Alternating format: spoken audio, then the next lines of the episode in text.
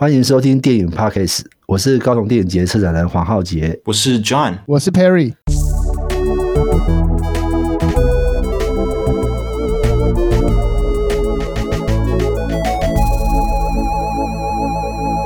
今天很开心可以邀请到高雄电影馆馆长，也是高雄电影节策展人黄浩杰，来让我们认识高雄电影节。因为呃，我自己是高雄人，然后在过去我在北部读书的时候，常常都听到很多喜欢看电影的朋友会专程到高雄参加高雄电影节，看高雄电影节的片。当时我就想说，哇，这个电影节的魅力到底是什么？竟然北部人都要专程下来，然后后来这这几年我回到高雄，发现哎，高雄电影节的选片。跟这个活动真的不简单。那今天真的是很开心，可以邀请到黄浩杰来为我们分享跟介绍一下，到底高雄电影节的魅力在哪里？来，欢迎浩杰。哎，大家好，我是浩杰。那其实高雄电影节今年是第二十二届了。那最早的时候，我我接是二零零七，然后那时候来高雄的时候，的确像像 Perry 讲，就是对高雄电影节的。的形象其实是比较陌生的，嘿。那我来了以后，我就想说，那我想要做一个跟北部不一样的影展，因为大家印象中就是金马北影嘛，然后这种艺术的类型很，应该说大家对艺术电影这四个字在高雄以前是有点距离的。那我想要去拉近的距离，所以我就用了很多奇幻类型啊，或比较恶搞的片子，甚至是有点喷血啊，或者是科幻什么，几乎是很多另类的影片。大家一般影展不会选的，我们都把它选进来，然后他就觉得哎、欸，还蛮好玩的哈。第一，那二零零七那时候做出来的时候就，就、欸、哎意外发现高雄对这样的口味，这种蛮重的口味，其实是还蛮吃这一套的。然后我我后来就是那一年其实蛮特别的，我们是去那个奥斯卡影城，我不知道 Perry 对奥斯奥斯卡其实是、呃、对，就是那个新爵江，新爵江，对对对对对对对，对，已经收掉了，对。啊，新崛江就是楼下有个电动间嘛，然后我们就在进去观影的时候，你会先经过一群人来打电动的地方，然后进到二楼、三楼去看艺术电影，所以那个很奇幻，很奇幻，很奇幻。对，然后还有一次就是我们在外面办那个演唱会啊，就是那个外面是新崛江夜市嘛，然后我们请那个二零零七年那时候还没有很红的那个灭火器，在那个外面搭舞台开场，然后就夜市的人觉得哦，哎，怎么会有个？庞克乐团，然后帮一个影展又在夜市外面开场，就开始打响第一炮啊！哇，这这个真的是一开始就很有离经叛道的感觉。对，对啊，对啊，对啊！我觉得之前就是我刚开始接触影展的时候，嗯、其实也是就是金马奇幻影展。老实讲，我觉得奇幻这个确实对、嗯、呃还没有。很深的接触艺术电影的朋友来说，是一个很好的拉近的方式。大家会喜欢这种有点猎奇或者有趣的电影。对，因为我们那时候其实除了这种比较猎奇的以外，还有一些应该说办了很多奇奇怪怪的活动啊，就是像我讲的这个演唱会以外，我们其实还有办很多户外的，像呃有一次我们就是找很多那个 cosplay 的人，然后我们那那次做那个比较是恐怖片的，然后就在那个。嗯，喜满客影城那边户外就做一个 cosplay 的 party，然后去搭配我们的另外一个招牌单元叫“疯狂世界”啊。喜满客现在也没有了吧？就高一 对面那个。哦，对对对对对对对，喜满客现在也就收掉了。我们其实经历了很多，从奥斯卡嘛，喜满客啊，然后到现在。嗯那个台旅，台旅也变成那个秀泰嘛？啊，对，台旅也变秀泰了。对对对，是，所以我们其实跟着影城的 起起落落一起走。对，那其实我我自己回顾这几个的电影节的那个发展，就是会发现，哎。我们其实除了这种类型的影片以外，还有一个路线，就是我们想要做那个竞赛啊。嘿，因为最早我们就做那个短片国际竞赛，然后其实，在做国际短片竞赛时，我们还有弄过一个叫“四十八小时拍片大挑战”，就叫所有的台北啊或者台中的剧组那种学生团体就来报名，两天之内要拍出一支短片。哇，好酷！啊，这个是我们短片竞赛的前身啊，因为没有钱做那种大型的竞赛，就是用这种现地拍摄去做短片竞赛。那我我看，因为这几年除了短片竞赛越来越丰富嘛，然后也有就是国际的短片嘛，然后就是也有就是 VR 的竞赛嘛，所以其实就在竞赛的这部分这几年已经越来越丰富了，可以这样讲。我我觉得你像金马奖，它就是华语片嘛，然后台北电影节就是很集中在台湾的这些长片。嗯、那台湾其实没有一个针对一个国际性的短片影展，那那时候就思考说，哎、嗯，一直做四十八小挑战，挑战其实蛮累的，因为我们把它找来之后，我要安排住宿，然后安排剪接的地点，啊、然后首映，啊、所以。其实你你做的事情跟一般的竞赛一样，只是说我还要招待大家来这边吃喝玩乐。那后来就想说，哎，我们干脆把短镜扩大，就是我们去跟国外的像东京短片节啊、釜山短片节做结盟，然后让亚洲的这些短片也进来，然后甚至到法国的。全世界最大的短片影展叫克莱蒙费红去摆摊，然后让全世界的人知道，哎，台湾有一个国际性的短片影展叫高雄电节。那从呃十年前的时候开始做第一届，到现在，呃，几乎每年都有两千多部的作品来报名。哇那以竞赛来讲，其实是蛮累的。你看两千多部，但我们最后只选出四十部的国际的作品，然后跟二十部的台湾作品，然后跟十部儿童的评审团。所以总共来讲，两千多只选了大概七十部。哇，那这样子这么多的电影进来，是要怎么样才能够把他们都看完呢？我我觉得最最累的就是初审评审团呐，啊、因为我们大概 两千多都是找九个评审，然后那甚至包含还有 VR 这个竞赛也是找了，嗯，大概。诶，五五个初审评审去把所有的片子在大概一个半月内要全部看完，然后做出初选。那我觉得最困难应该是说它的品质跟质量，尤其是国际竞赛，很多其实都是在坎城啊，或者是柏林，甚至威尼斯有得奖入围的短片。所以你你怎么把它放在同一个平台，只选出四十部国际性的？那里面甚至有包含一些像诶美国好莱坞的那种大牌明星拍的片子，像。今年有一部是那个《梦想之地》里面的男明星 William Payton 演的一个叫《我要你安全》，然后也有很多很特别的国家，比如说北马其顿、科索沃，然后科索沃拍的还是桌球。对，都是很很很让你觉得匪夷所思，就是说，哎，在在科索沃的一个桌球短片到底是什么？然后，但他讲科索沃，却又讲又讲了战争，又讲了体育，所以我觉得我们看到这些之后，是增加对这些我们不知道的国家的一种了解。嗯，那甚至说你，你你你在亚洲很多，我们比如说澳门啊、菲律宾啊，或者是马来西亚，有一些华语地区的短片也会来报名。所以我我觉得他等于是有点微型的金马的。一种微型的亚洲的短华语短片，再加上国际上很多厉害的短片来这边参赛。那我记得有一年就是坎城或是柏林的最大奖都跑来，然后而且还跑来高雄。然后我们那一年就是办那个板斗，就是人家那个 after party 都是穿着那种礼服，在那种自助餐嘛，高脚也拿那个红酒在那边 talking 嘛。然后我们不是啊，我们是在电影馆的爱河边，我们叫那个板豆，然后大家摆了好几桌。然后还找那个电子花车主持人在前面唱歌，哇 然后我记得那年就很很扯的是，那个各国的那个唱歌高手，就是有那种法国的参赛者，他就上去拿那个 iPhone 啊，因为他他没有那个点歌嘛，所以他直接接 iPhone 配乐，嗯、然后声音出来之后，他竟然是唱法文的 rap，然后 他们超级投入了。然后那一年还有一个很特别，就是刚过世的那个刘颖商嘛，那个阿嬷。他也有录过一部作品，然后他跟他一起演的里面是一个那种歌厅秀的女主角，所以那时候他就把那个台式的那种歌厅秀和一边主持一边唱，然后唱到后来，连那个爱河边啊，本来在散步的那个阿公阿妈都聚过来说：“那、啊、你这是什么活动？”嗯，所以就是我们就办的有点 local，但有点国际化，所以等于是有种混搭的感觉。嗯，而且很明显是有跟当地的人感兴趣的东西有，就是有抓到那个频率的感觉。对对对，我们其实在找一种你你其实，在北影或是金马看不到的那种比赛的感觉。那尤其是我们那种在地化很强，像我们还有一个奖项是那个请高雄高中的美术班帮每一个短片他画一部。美术作品，然后把这个美术作品送给那个参赛者。Oh. 嘿，我们会挑一部最棒的，然后送给那个参。然后去年我记得那个有一个动画片，然后他拿到那个画作的时候，他觉得他的画作比他的作品更感人，因为他当场整个吓到，说怎么会有人看着他的片，然后画出一个这么美的作品？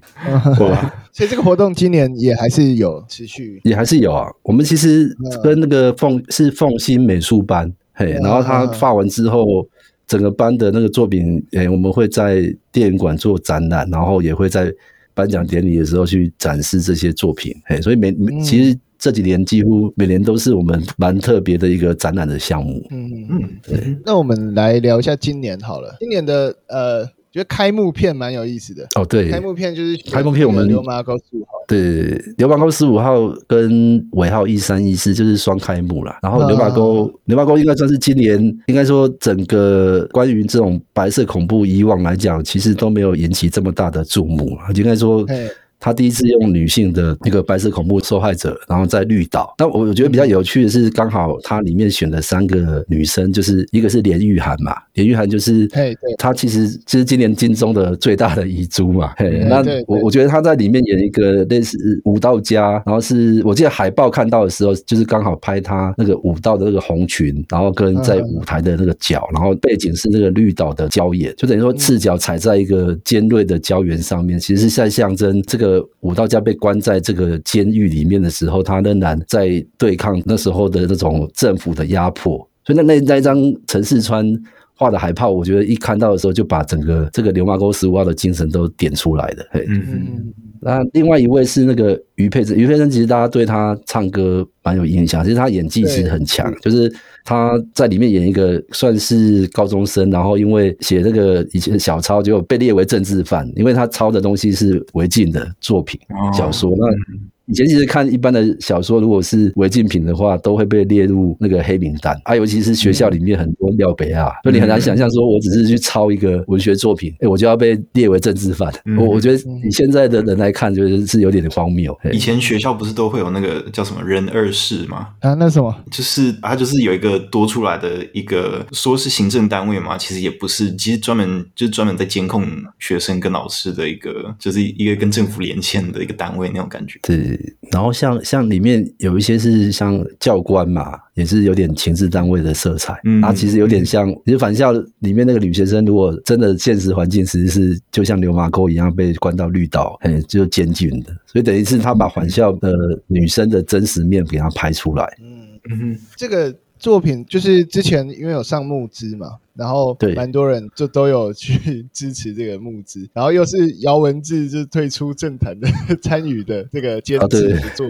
对，这蛮有话题性的。对，应该应该说，以政治人物退出，然后再去从事电影的监制，也就我觉得是跨的蛮大的这个跨距。对对对，那可能当他他们本身其实对台派的一些台独或是一些白色恐怖，本来就当立委的时候就有在关注啊。可是我我觉得拍片就是另外一回事。尤其是他一拍下去就是几千万的事啊，等于是散尽家产要来做这个。然后我我有剧组的人都在绿岛，我有认我是以前是制片啊，所以我对拍片也算熟。然后一听到他们说要整组人马，大概好五六十人啊，要直接开船到绿岛，然后他还要做美术布景，而且这个是五零年代的事哦，你还要想说。我怎么找出那时候的衣服，然后以及这些军警要有枪械，嘿，那我就要去仿照那时候发生在绿岛的事，就跟我们现在去旅游的绿岛实际是不一样了。所以他们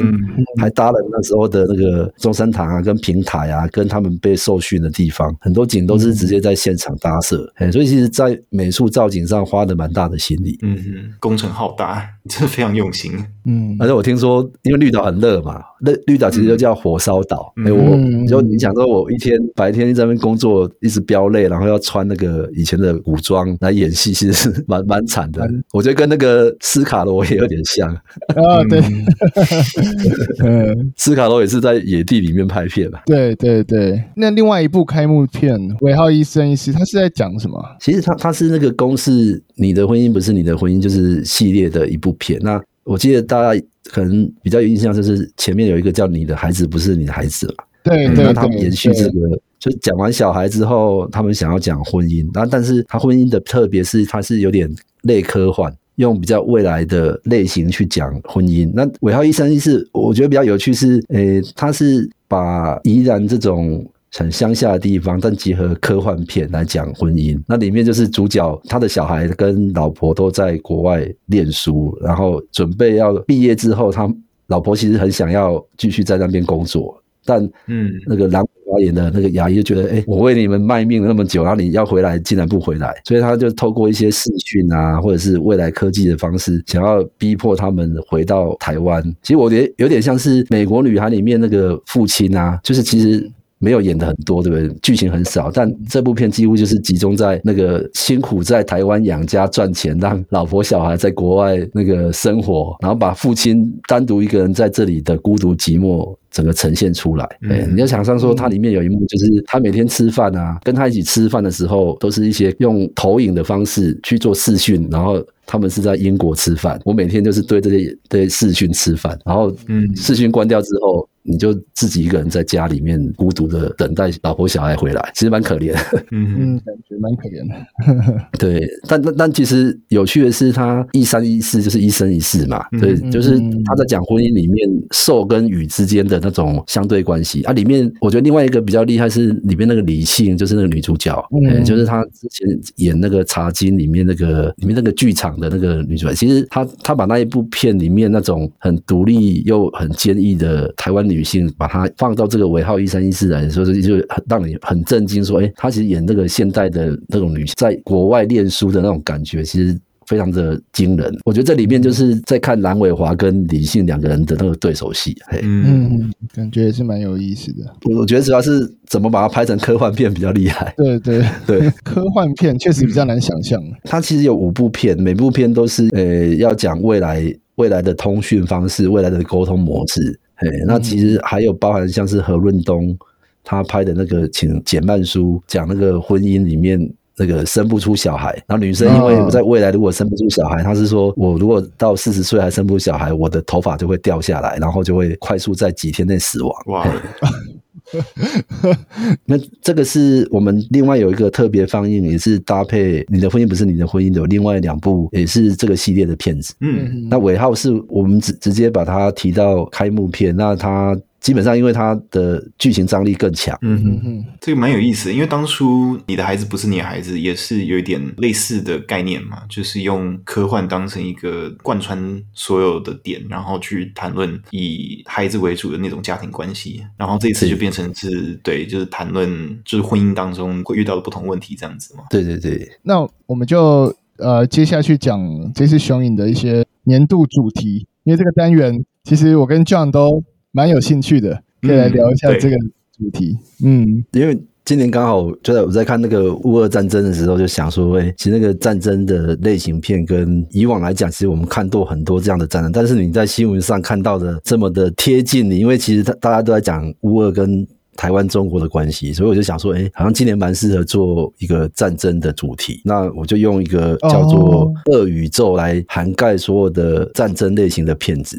那恶恶这个东西其实是很多战争里面最像是极权主义啊，或者是那种法西斯主义里面最常被提到，就是说战争的恶行。其实你你可以想象到各种，比如说像一九八四这样的片子，它其实是一个极权在监视你。那其实跟那个俄罗斯的普丁。很像嘛，就是他也是控制他的人民，然后做各种 propaganda 去混淆人民的思想，说啊，我们战争这个是在反法西斯，所以我们要去进攻乌克兰。那一九八四就是无时无刻就是有这种老大哥在监视你跟侵入你的思想。那、啊、这部片我觉得是我我最早想到的片子。那再来是。我在想到那种杀戮跟军前，因为二次大战的时候，日本也是参战国啊，所以我一直想找一部日本的战争。但日本战争片里面，我不想选那种他们那时候拍的那种，诶，比较偏那种日本兵去出战的片子，所以。后来想了一部叫《大逃杀》，《大逃杀》我觉得有点寓言故事，就是对他在岛里面，然后用反思说日本的军权复辟之后，去从学生这这个路线去，然后北野武里面演的其实是很让人发指吧，然后里面各种被杀的情节，我就觉得把很多日本片里面那种恐怖、暴力跟集权，我觉得在这个片子里面写的非常好，尤其是他的是从一个小说然后衍生出来，所以我看完这个深作深作新二算是那种日本。会拍暴力的电影，所以你看过很多。北野武之前就是《深作新二》，算是一个很厉害的暴力电影。那暴力本身其实是一个让人家，如果是娱乐片来讲，你会看得很爽。可是你在看《大逃杀》的时候，你那个爽是心理上的恐惧啊。嗯，对。那今年他刚好有出一个四 K 修复版，所以说，哎，好像可以来演一下。那里面很多像柴崎幸年轻的时候嘛，然后特别浓烈的第一次片嘛，所以我几乎是。看着这部片，去看着这些演员的成长，那很难想象说哦，藤原龙也后来演演到那么厉害这样。嗯，对，而且这部电影的影响也真的很深呢。你看后续这种把一群人集结到一个地方，然后强迫他们自相残杀的故事类型，后来就是已经有点变成就是自己占领一方的，就很多人都会拿来玩的题材啊。嗯，对对对，因为这种小岛，然后封闭环境，其实故事本身会有很多剧情张力嘛。你要怎么逃出这个岛，然后以及导演设下的各种陷阱，嘿，那其实。嗯那他其实在有有一定程度在讲一个国家把人民封闭起来，你你其实是逃不出这个国家的暴力统治。哎，我觉得他其实有点寓言式的故事，在讲整个那种集权国家的情形。嗯，我觉得蛮有意思的是，就是因为他是强迫一群中学生要杀自己的同学嘛，对对对，就让我有点想到法西斯主义，基本上就是一种以塑造假想敌。才能够存续下去的一种统治的政体，所以当你变成一个封闭国家的时候，你没有外在的敌人、假想敌可以使用。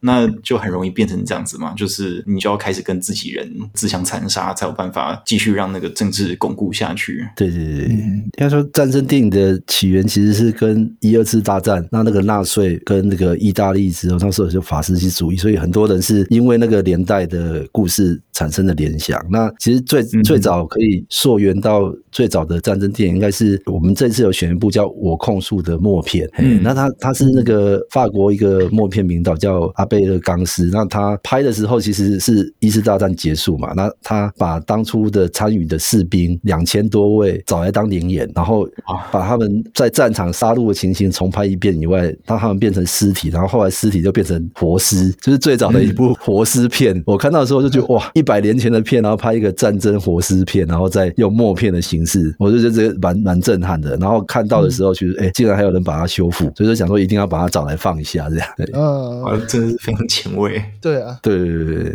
其实除除了这个片子以外，我其实还有一些比较新的片子，叫科索沃的夜与夜。其实这个是科索沃内战的片。那我我当初看到的时候，其实有会把跟那个逃出绝命镇一起想，就是你你想说战争片怎么是逃出绝命镇？因为里面那一群被战争遗留在战场，然后逃不出来的一家人，他是生活在森林里面。那那个小屋屋外，每天晚上都有那种可怕的鬼的声音啊，炮战声啊，所以他一直不敢。要离开那个家，但他们一直想要离开，但围绕他们的就是周边很多不断的在侵扰他们的一些，不管是野兽啊，或是战争里面的炮火。其实我觉得他有一定程度把惊悚片的元素带进到这种战争片里面。嗯，那个诶、欸，像是像是我有看到有选《星舰战将》哦，对，就是《星舰战将》，我我 我在整个片子里面最另类的选片，因为当初大家在问我说：“啊，你怎么选一部《星舰战将》啊？这个不是？”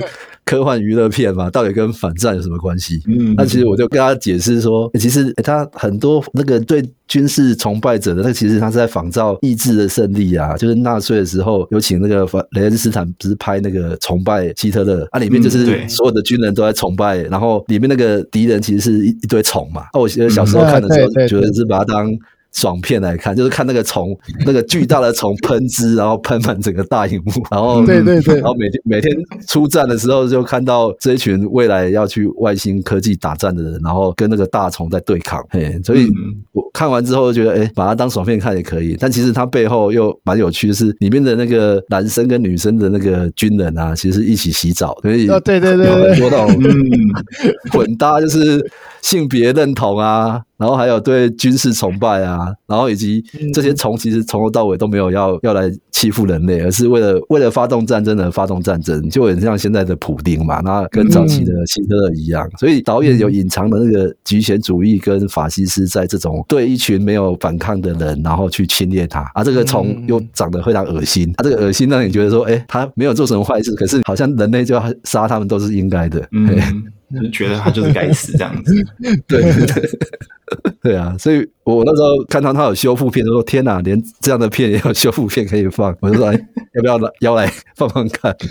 对，我觉得这部电影蛮有意思的是，因为后来很多人就在讨论说，因为他拍的非常夸张嘛，他是用一种非常不自然，然后非常特别夸饰的演技去呈现里面的故事，所以很多人就会说，就因为原著小说就是比较非常直觉的去崇尚军事主义，但是电影版反而有点像是说保留一样的内容，但是可以把它拍到好像那种极权政府去拍摄的政宣片那种感觉，就是要鼓励大家去从军，就有点像 Top Gun 那样子，就充满娱乐性，但是又会让一大堆人想要去当军人，然后让政府有更多力量可以去发动战争。就光是这个层面，就真的会让人去想到很多，可能很多人在想到战争的时候不太会去去想到的一些层面。对，因为主要是好莱坞拍这个片的时候，刚好是有一堆星际科幻片嘛，所以大家那个年代其实是把它当成星际科幻片。可是其实大家忘了这个导演保罗范赫文啊，他他是拍那种第六感、春熙令娱乐片以外，他其实背后应该跟他自己是荷兰导演，然后又经过二次大战有关。嘿，嗯，所以说每个军人被送到战场的时候，他的目的其实不是为了捍卫家园，也不是要去主宰整个战场，而是他们这一群人是被局权的统治者洗脑，然后要送去当成他的牺牲品。嘿，所以我我觉得就是我们要为何而战，就是这个意念其实一直在这个里面出现。嗯嗯。好，那我们可以继续接下来，因为觉得雄影选的东西真的好好丰富哦。光是像是今今年看到就是雄影选就是法斯宾达。就会觉得说，嗯、哇，这个曾经在书本上或是报道上面看到的导演的名字，既然他的片子在高雄有机会看到，因为像法斯宾达的片，可能过去我不确定是不是只有，好像只有什么些影展有放过而已，就是非常非常少有机会可以看到。对，他最早应该是二十几年前在像国民戏院吧，就是以前光点不是有个国民戏院？对对对，他们有有放过一次，但那时候其实呃都是底片嘛，就是十六厘米跟三十五的放映，诶那场次。也很少。那我其实也是在那个时候，国民戏院看到他的片子就就爱上他，因为法式冰茶的片真的很少在台湾放，他几乎那个国民戏院放完之后，我几乎从来没有看过任何。影展或什么有再放过他的，然后我自己是蛮喜欢这个德国的新浪潮的导演，因为他他算是德国在二次大战之后在西德唯一一个量产非常多，然后又一直质量很好，因为他几乎他的一生才四四四十几岁，他拍了大概四十部作品，你很难想象说我在短暂的十四年的从影生涯，我拍了四十部，那嗯，这四十部里面有像是他第一部作品《爱比死更冷》啊，他就是自己当编剧、导演、男主角，然后。然后还有美术的一些设计跟甚至摄影的一些协助，所以几乎是一个人的力量去把它完成。那我觉得他可能跟他自己是剧场出身有关呐、他的片子其实都有很浓厚的剧场感，很像《爱比死更冷》里面就是每一个都是一场一镜，演员其实很像在舞台剧的演法，就是有点夸张。然后每个动作就是你你如果是在看剧场的时候，不是都会看到所有的演员其实是有点停格，或者是他用肢体语言很夸张的演员是吸引你去看片。那其实呃，法斯宾达比较厉害的是，他把那个爱情跟恨、情爱里面的那种东西拍得很好。所以它里面很多是他自己个人的私生活故事啊，比如说他里面很喜欢，就是他如果爱上他，他本身很特别，是他是个 bi，他喜欢男的也喜欢女的。啊，我如果今天喜欢某一个，比如说黑人的主角，他就为了他拍一个爱比死更人以外的另外一部片，我我现在有点忘记了，但我我记得有一个印象很深刻的时候，他为了他重新去，因为那个那个男生本身是。有婚姻的，然后逼迫他去离开他的老婆，然后去跟他在一起。所以其实，在现在来讲，是很多私生活八卦，就是那种镜周刊或者一周刊会写的故事。他竟然就把它拍成他自己的电影，因为他几乎每一部电影就是他的恋爱对象，那甚至是他的很私密的，就是背叛他的女生或背叛他的男生，他就用一部片好像在骂他们一样。就有有有些人会说，他根本就是个爱情的混蛋啊！就是里面只要他很幼稚的在。在分手的戏也把它写出来，或者是他自己本身情绪款款欠佳，我觉得他有点像，如果以现在来讲，他算是情绪勒索大师啊！哇，就是另类用生命拍片，呃，对，用生命拍片，然后他又超幼稚的，就是比如说里面有男主角本身不喜欢他，或者要跟他分手，他就说：“那我片就不拍了，我们明天就 停工。”天哪！哇哇！或者我说：“我就把你的角色换掉，威胁他说：‘那你就不要再演我的戏。’” 哦，对，所以他的他的片名都蛮有趣的，比如说《爱比死更冷》，就 Love is colder than Dance。都都很极端嘛，嗯、对对对，然后那个还有他另外一部片叫《恐惧吞噬心灵》（Fear Eat the Soul）。很，其实他他的那个极端性是让你觉得，哎，他几乎把他的个人最私密的那一块挖出来给你看。但是他还蛮有趣的，他除了拍这种情爱，他其实对那种歧视啊，或者是那种底层的人生，其实是很有关注力的。像《恐惧吞噬心灵》是讲一个六十十岁的清洁工寡妇，然后她爱上一个四十岁的黑人摩洛哥的移工。其实他他是一个里面的女主角，就是清洁工，就是很像你在诶、欸、外面看到清洁打扫的阿姨。她她不是很美的，她就是很一般在路边看到的。然后那个义工本身，其实呃义工本身是她的情人，她为了她写的这部片。哎、嗯欸，那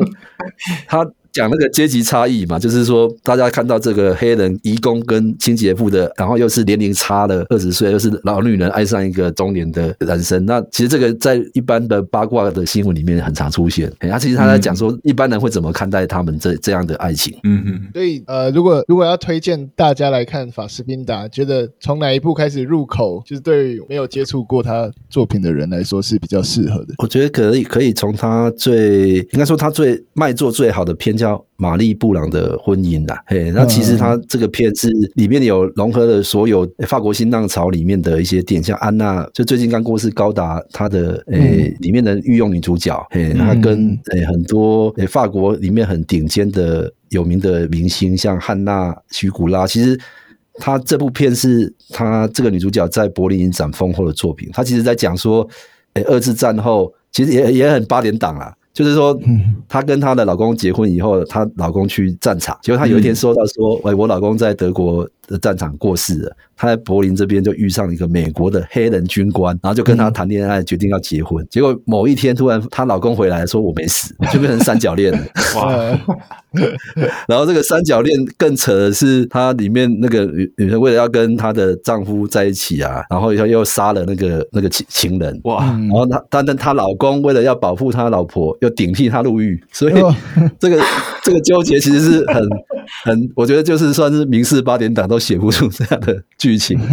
可是他他们有趣是说，他这个把婚姻这件事情，还有德国因为战争以后很多遗孀啊，他们这种很有点因为战争影响这些人的生活，其实也也把它影射在里面。啊，我觉得里面最最大的说，这种他把女生的那种爱情写得很丝丝入扣啊，就是女女。的女性其实算是悲剧角色，因为你看我，我老公去战争里面，我其实一直以为他死了。我选择一个自己爱的人，可是就被战争去纠缠。就是说，他其实一直无法跟他自己最爱的人在一起。我觉得，我觉得这个是一个蛮好玩，就在讲说爱情的幻灭，还有人类因为现实的因素，他被迫要变得更坚强。其实整个里面叙事非常峰回路转啊！你如果真的看了以后，我会觉得，哎，我是在看八点档的剧情嘛？可是他又拍得很好。嗯。嗯，对。那另外一部我觉得也蛮适合当入口的电影，叫《莉莉玛莲》。嘿，《莉莉玛莲》其实蛮有趣，就是说他在讲那个德国一个女歌手，然后她的歌可以煽动整个纳粹的军国主义。嘿，那但有趣的是，这个女歌手，德国女歌手，这个军国女歌手，竟然跟一个犹太作曲家谈恋爱。你想说，在二次大战，德国女人然后爱上一个犹太人，这其实是很大的罪啊！但是她本身又是在唱那个德军的爱国和平歌曲，所以这这两个其实是很冲突的。所以你在看这部片的时候，会看到那种很娱乐性很强，就是很像是剧场化之后又变得很商业化的片子，但其实又里面讲的东西又是很真诚。我我觉得这个片它还蛮有趣的是，它那个莉莉玛莲的歌是写在一次大战，然后曾经被纳粹禁播，然后结果在二次大战这首歌又被拿起来当他们的主题曲，就是这这个其实还蛮反讽的。嘿，然后呃，我我觉得大家可以去有把握这个机会，在高雄电影节去看法斯宾达的作品，因为真的机会很难得，然后算是一个可以一窥就是德国新浪潮那时候大师的作品了。那我看这次熊影还有呃两位呃一个是焦点影人，一个焦点导演嘛。然后焦点影人是菲利普巴克嘛。那为什么会特别选 菲利普巴克呢？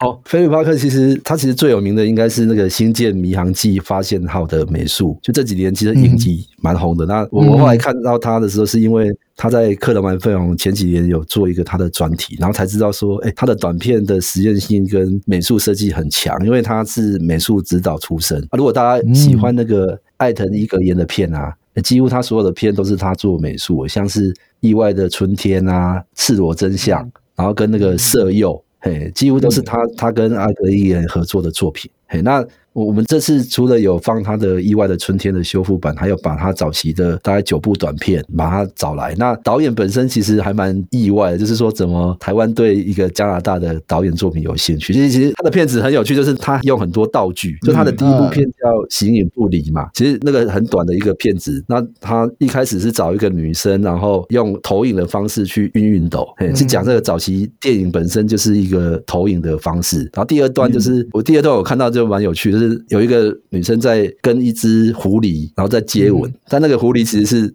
自己演的，就是那个道具狐狸，就是你可以拉着他的手跟脚来跟自己接吻。然后镜头一拉远之后，你才发现那个场景啊，其实是有两个人在转动它。它那个转其实是有用人工的方式，然后把布景做旋转，让你以为说他们是在天旋地转的一个场面里面在接吻。我我觉得他他有趣的说，他会用很多巨大的美术道具来拍片。那这个其实，在早期像默片时代。像那个《侵入月球》那个法国的一些导演里面，其实他们早期的电影其实就是用这种很大的魔术道具去拍出那种很惊人的画面。嗯，就是梅里叶的作品很多都是这样子。对对对，梅里叶，哎，其实他回归到梅里叶那种场景，用很多大型道具去展现。然后里面还有一部片叫做《魅影情调》，蛮有趣，就是它有一个很巨大的道具，就是有一个很像渔网的东西，然后它做成三角柱，然后人其实可以用这个巨大的渔网。在湖面上漂流，他还蛮厉害的是，那个渔网本身是他在夜间拍的时候，他把它当成一个投影的布幕，然后哇，你就会看到他人在那个布幕面前做一些动作的时候，然后背后的影子竟然会变成是另外一个人在跟他演对手戏，哎，那里面有很多用那种很像鬼魅的那种影像，其实他的视觉语言很强啊，然后里面就是人好像会被吸到那个影子里面，啊，这个其实 ending 的镜头也很厉害，就是。你看到一群人被漂浮在这个三角柱的渔网里面，然后流动在那个湖面上。其实我我觉得导演其实很很喜欢在这个湖面上拍片，因为他其实是在那个安大略湖，就是加拿大一个最大的一个湖。那他在那边生活啊。导演那时候为了要来高雄，他还自己自拍了一部影片，说嗯，我他就是第一颗镜头就是他拍只狗嘛，然后他就开始搭船，然后。搭船搭到他那个拍所有的拍摄场景，讲说他在这个湖面上完成了他的所有的作品，所以你你在看的片的时候，其实很多都是跟这个湖面有关。嘿，哇，这是他他最钟情的一个角色，就是那个湖。对对对对，那甚至他很多。仿照早期的老电影，像上维国有一部片叫《亚特兰大号》啊，嘿，那它里面就是在讲那个船舱里面的三角故事。它也是用很多把那个安大略湖里面的淤泥啊，还有在挖那个淤泥的过程的那个有一个挖泥工，然后跟他一对船长的夫妻的三角关系。但其实它里面用了很多他后来拍那个《魅影情调》里面的手法。哎，其实我我觉得他最厉害就是，因为他同时是美术指导嘛，所以里面很多未来他他在好莱坞拍片的那种视觉语言，其实在这个短片里面都被看到。就是我我觉得现在的导演都很不太会用布景或者说美术去表达他的视觉语言，现在都是用特效嘛。哎，啊，但他不一样，就是就是像美女叶一样，我用手做的道具，然后去展现那个视觉上很惊人的画面。哎，我觉得这个是在。目前的现代的导演都很难做到了，大家好像忘了那个手工感的乐趣。嗯嗯，对啊，就是大家的视觉风格好像都变得很统一，就是都是电脑味很很重的那种三 D 动画。对对对对对，我我想讲的也是这样，就是说你你其实最早的电影其实是有点像魔术师用现场去变化出来的，像梅里叶的那个片子一样。嘿，那嗯，他算是有点是用早期美术的古法，然后再套上现代的。呃，摄影的那种技术，那所以觉得大家可以去看这次选的这个短片是短片集，对不对？它是对，它是分成两个，对，分成两个短片集。那我们其实还要找他来做美术的艺术讲座啊，所以除了他短片的大师讲堂以外，还有一堂他的艺术讲座，然后甚至我们还找了台湾的美一些美术指导来跟他对谈。所以哦，算是在疫情底下，我们还试着让他从加拿大飞过来。那光说。要隔离三天，他一开始还很犹豫，哇！因为现在对啊，世界各国很像，好很少像台湾还在隔离的。对啊，对啊。不过最后还是有邀到嘛？有有有，还是有邀到，所以等于是我们今年应该是最大的一个导演专题，就是难得在疫情过后可以找到这种大师级的美术指导来台湾这样。嘿，嗯。也是机会难得啊，各位，今天要来听，对啊。那我们就继续下去讲这次的焦点导演嘛，玛丽娜。好，玛丽娜导演，她其实玛丽娜艾尔，她其实本名很难念啊，叫玛玛丽娜玛丽娜艾尔。Go back 啊，Go back 其实是 其实是那个乌克兰的那个姓。那其实这她就是就是一个乌克兰的女导演。那她最新的片子叫《没有元宵的日子》嘛，那就是在讲那个乌克兰那个顿巴斯，就是乌克兰被占据的那一块战场。那他我觉得蛮有趣的是，他讲的那个故事其实是一个我们我记得大家不知道有没有印象，就是马来西亚不是有一有一台飞机飞过乌俄领空，然后被炸下来。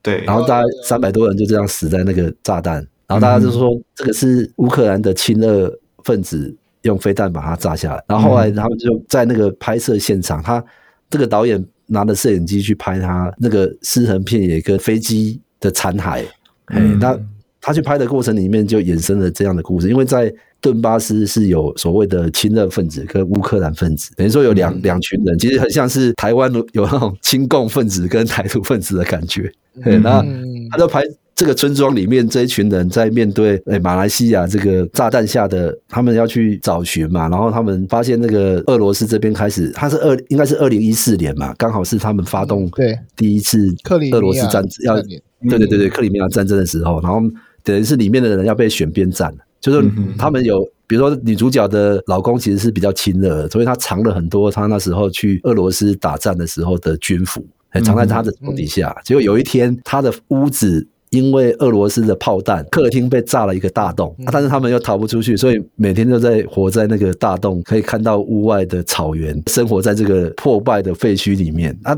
那导演其实很善用这个破败的房子，就是它里面有好几个镜头是人在房子里面继续看俄罗斯战争的新闻，但窗外被炸的大洞外面，远远的草原里面有那个车在救援的灯。哎，所以两两相呼应底下，其实是还蛮有趣的，就是他用很多特殊的摄影镜头。那更厉害的是，里面那个亲俄分子的老婆啊，他跟他的弟弟其实是比较偏乌克兰的，所以他们就生活在一个被俄罗斯战争影响下的一个废墟里面，但想要逃离这里。就当他们想要逃离这里的时候，发现边境已经被俄罗斯控制了。嗯，所以其实他隐喻了很多在乌克兰东部现实上发生，就是说。我我我在一个土地里面，其实本来就有俄罗斯人、乌克兰人。可是当战争发生的时候，你要选哪一边站？嗯嗯，对，因为所以可能比较没有注意到乌克兰新闻，可能大家就知道说今年俄国大举入侵乌克兰嘛。可是其实从二零一四年那个克里米亚被俄国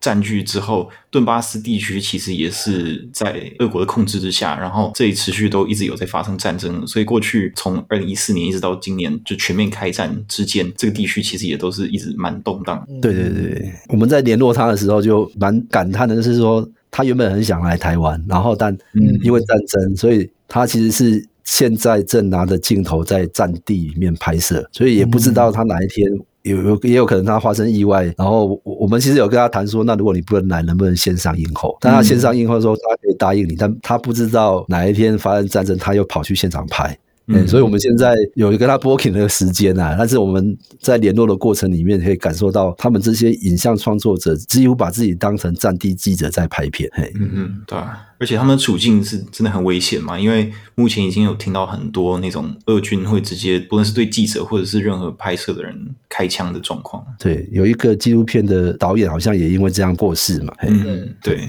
我看同样乌克兰也有选那个另外一个主题叫做“乌俄之声”嘛，这也是一样是呼应这一次战争的主题。对，对，因为。乌俄之声，我觉得它有两个面向，一个是乌克兰战场的纪录片嘛，它有一部是写三月十四日，就是他们刚好那个乌克兰的志愿者日，然后他找了很多公民摄影师一起拍，但他他其实导演本身就是想要记录那一天，就把他那一天空袭的时候躲在那个地底下，我们其实新闻上看到他们很多平民躲在他们那个地铁站里面。但我们不知道他们在地铁站怎么生活。他就在三月十四日那天，从早上记录到晚上，把这群躲在地底下生活的人怎么去过活。然后里面看到很多小孩，然后没有娱乐嘛，所以爸爸妈妈就架了一个荧幕，让他们在那边看电视。然后很多猫狗也在那边生活，因为里里面的那个猫狗几乎都是已经也是逃不过战火的很，然后。里面甚至有一个女生，就是每天就是出去在固定的地点去放猫的食物，让这一群猫狗可以战争底下还是有食物可以吃。嗯嗯嗯，对，那甚至。我还看到一些像他们直接去战场现场用空拍的方式去看俄罗斯跟诶乌克兰的战争的画面，其实那个战争蛮蛮惊人，就是说里面会看到很多战地直接有些人正还在逃亡，战车就开始拍炮了，诶，那很多是你在新闻画面里面无法想象的一些镜头，诶，那甚至除了这些乌克兰的画面，我觉得另外一部叫做《俄罗斯时态革命》啊，就是大大家一定会很好奇说，诶乌克兰打成这样，那俄罗斯的人是怎么想的？那我们就看到这这部片里面也是在这个导演其实拍了这部片之后，就就已经逃亡逃出俄罗斯，因为他拍那时候俄罗斯的抗议分子在抗议普丁，然后在很多那个军事警察，就是你在抗争现场才拿出一个告示牌而已哦，大概几秒钟之内，旁边就有警察直接过来把你架走。嗯，那甚至。里面有拍那个 Pussy Riot 嘛，就是那个有一个朋克女团叫 Pussy Riot，她侵入教堂去唱那个反抗歌曲，然后就看到一群教堂里面的那个反动分子就开始跟他们做暴力对抗。其实，其实那甚至还有一些抗议分子是直接站在火车面前，然后就被撞死的，就是那种很可怕的画面。所以我我我看完其实心情蛮沉重，就是说原来在俄罗斯的这一群抗议分子，你其实只要站出来几秒钟。你甚至在现场是有可能就被射杀，甚至被抓入监狱，连判刑都不用。哎，那个其实，在现在我们其实很难想象，说在这个年代里面，这种局限统治可以恐怖到这种程度。那甚至他还拍了俄罗斯的战车准备要去攻打乌克兰的一些画面。哎，所以其实他几乎把俄罗斯极权统治以外，他们人民怎么去用微小的力量去做抗争，其实有点像。呃，之前的那个时代革命嘛，香港人的那种抗争，但只是说他们是真的拿生命来搏斗啊！天啊，对我我看完其实心情超不好的。对，嗯，不过我觉得就是这些作品在现代尤其重要，因为像我们这些生活在政治局势相对稳定的地方，对台湾人来说，集权是是过去的事情嘛。然后可能到现在比较年年轻的时代，其实他们。对那个时期的事情都经历的很有限，所以就会觉得说，哦，那那都已经是过去了。现在那社会进步不会发生那种事情，可是实际上这种事情并不是那么不可能再度发生。你看，像美国也差一点就陷入再度陷入一个集权的状态，而且他们现在也是持续的有那种比较极端的势力，一直想要去把某一些族群呢，像女性或者是同志族群的的人权 取消掉那种感觉。所以这种我们很难想象。的政治形势其实还是持续的有在全世界各地，然后在俄国尤其就是有有获得非常大的影响力，对吧？所以我觉得虽然说看到这么多很很惨的状况会感觉不太好，但是有的时候也是要好好的警惕我们自己说。这种事情不是那么不可能发生在我们身边的。嗯，对啊。所以这次熊影其实我觉得算是让现在的台湾人就再一次比较可以知道国际上，尤其是现在不管是乌克兰、俄罗斯发生的这些事情，然后更有感觉。我觉得这跟之前香港发生的时候，然后当时有很多很多的骗子嘛，时代革命啊，什么占领立法会啊，嗯、包括去年少年啊等等，都是让我们台湾跟香港感觉已经很近了哦。但是其实还是很多人对这些事情是完全。不了解，然后是看了之后才发现哦，原来当时发生这么可怕的事。那我觉得这这个雄影这次选这些跟乌俄战争有关的片子，其实一方面也是让我们去有一个管道去更看到这个世界的比较真实的一个样貌了。嗯，我觉得嗯还还蛮不错的，就是大家可以来看。然后嗯，哎，我觉得我们再讲一个主题就好了，好不好？那浩杰，你觉得你想要特别再介绍哪一个主题让大家认识？应该是讲我们高雄原创的作品来当做好啊，最后一个还不错。OK，没问题，没问题。就我我我其实最推荐就是我们自己最大的招牌，就是我们高雄原创的短片跟 VR。因为高雄拍，其实高雄拍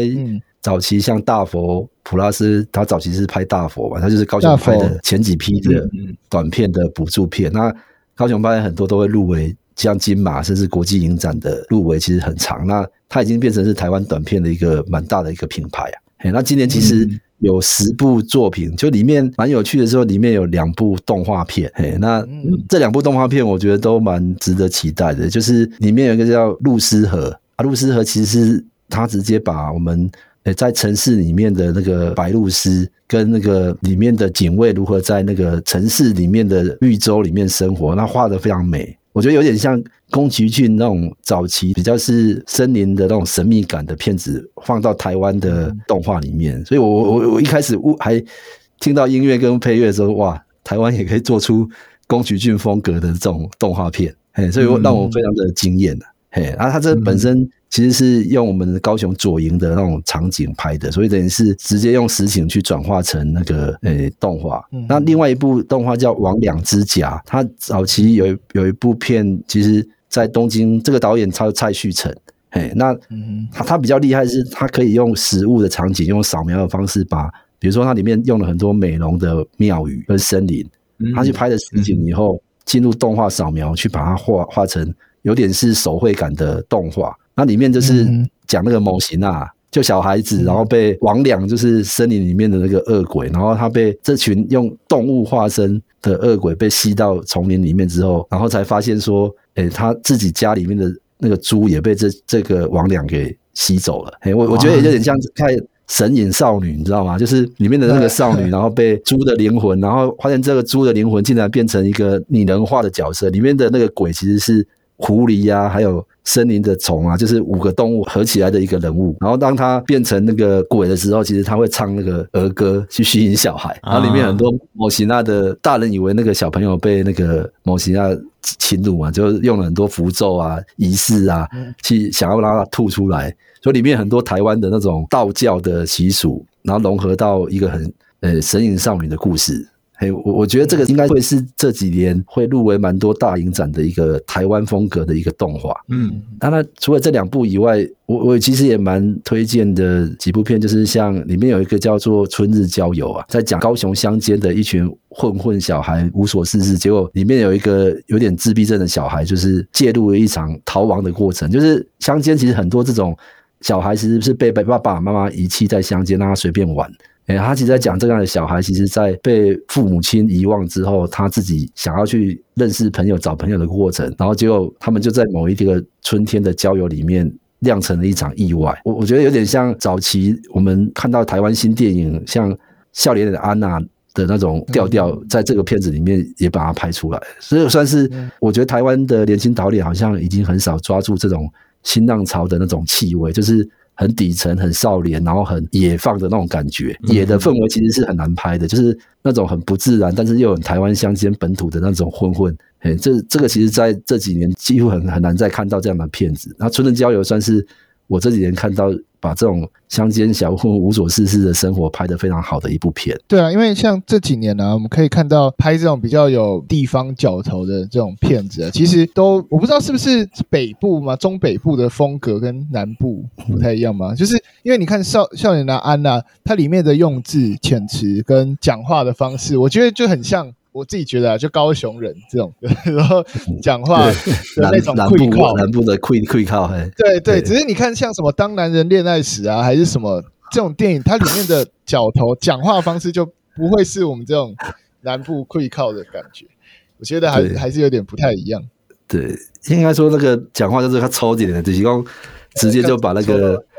对对对对，就是直接啦。我觉得那个直接应该是很难去用那种。影影片里面其实如果能够呈现的，只就很像是《南国再见南国》侯孝贤拍的那种片子，其实就是很南部的溃考。嘿，嗯，对，嗯，那除了除了那个短片以外，我觉得像我们的原创的 VR 也是一个蛮大的题目。像今年的那个威尼斯入围的《红尾巴》，嘿，对，这个片子我觉得蛮惊人，就是因为它里面用停格动画，然后去扫描，然后把里面有一个。其实这个是王登玉，就是金鱼那个短片导演，他的比较长的 VR 的作品。然后他把以前的他的漫画，就是他以前做了很多那种废墟城市，然后讲一个小男孩，然后想要找找他的那个灵魂。那里面画了很多很像废墟的城堡啊，然后跟车子在那个里面有一个，就是他会是很像空中的电车，然后小男孩进到那个电车里面，发现里面都是怪物。但你你在里面戴上 VR 之后，那个怪物就被巨大化。巨大化之后，你就可以绕着这些怪物走，嘿，其实蛮有趣的。说，诶，我们以前看停格动画的时候，如果是二 D 的话，你是很难看到那种停格动画都是用手做的模型嘛，啊，其实它都是很实物的。但你在二 D 里面感觉不到那种实体感，但你在 VR 里面，你可以走到那个偶前面去看到他那个脸上的刻痕，然后甚至里面有一些那种动作，就真的很像是你在看那个超偶戏，哎，你就好像近距离在看那个那个导演在超偶给你看，哎，那么他做的那个细致化跟场面的张力其实很很很惊人，就是。这一次那个威尼斯的入选也是因为很少有 VR 可以把这种偶的细致度跟动作，还有那种奇幻感做的这么强。高雄 VR 一直以来都是很大的主题啦，而且有长时间在在培养，因为你们有一些 VR 的工作坊嘛，对不对？就是对，可以让更多人去了解或创作。对，这工作坊跟论坛其实培养了很多高雄的创作者。那像后来得奖的那个陈心怡的《无法离开的人》嘛。他其实，在威尼斯虽然得奖，但他的前一部片其实就是我们高雄的原创 VR。等于说，我们那时候第一次找他来拍 VR 的时候，也是他第一次知道 VR 的器材长怎样。所以他早期的培育，等于说如果没有他第一部片那个留在未来的残影，其实不会有现在这部片，因为呢。两片的那个创作模式很像，就是他把他自己以前拍舞团啊、拍剧场的这群人找来拍 VR，所以他里面有一些演员跟舞蹈的动作，无法离开里面的人跟他的前一部片那个留在未来的残影，其实形式上是有点类似的。嗯嗯嗯。那哇，我自己觉得，如果你有兴趣，你可以来高雄，好几天都待在那个 VR 的展场。我们在博二那边有一个叫差尔无限幻境的。很大的四百多平的展场，里面大概放了大概二十几部全世界目前最新的 VR，然后甚至还有一些投影跟互动式。里面有一个叫做“后人类计划”，就是你你可以在 VR 里面，然后跟一个安全舱里面去生你自己的宝宝，就人 人造宝宝。哎，你看完 VR 之后，你可以摸到那个安全舱里面要生出你的宝宝。所以是把好，我决定去参加这个。他叫做后人类计划，所以你可以去看一下你未来的小孩长怎样，用 VR 的方式，好像不错哦，这个好像不错，这个还蛮屌的。我还有蛮多 VR 很厉害的，其实都还没有时间说。其实如果大家有兴趣，其实真的可以关注我们 VR 的影片的一些预告啊，在电影节的脸书上面都可以看到。嗯嗯嗯，好好，那。最后再请浩杰再讲一下今年高雄电影节时间啊，然后地点啊。嗯，今年的高雄电影节是十月十四到十月三十。哎，那地点就是在我们的高雄市电影馆，然后跟高雄市总图，然后还有新增加一个叫喜乐时代的影城，就在市总图。要新开幕对不对？新开幕。对对对，新开幕，它的第一天开幕就是我们高雄电影节。哇，对对。然后还有 VR 的话是在博尔的 P 三仓库，然后以及我们在博尔大勇路那边的一个 VR 体感剧院，所以你其实，在 VR 跟长片这边会你搭的轻轨啦，就你从高雄的轻轨从四种图那边搭轻轨到博二，就可以同时把长短片啊跟 VR 一次看完，所以很建议大家搭轻轨看高雄电影节。嗯。嗯，好好，谢谢谢谢馆长，嗯，谢谢 谢谢。谢谢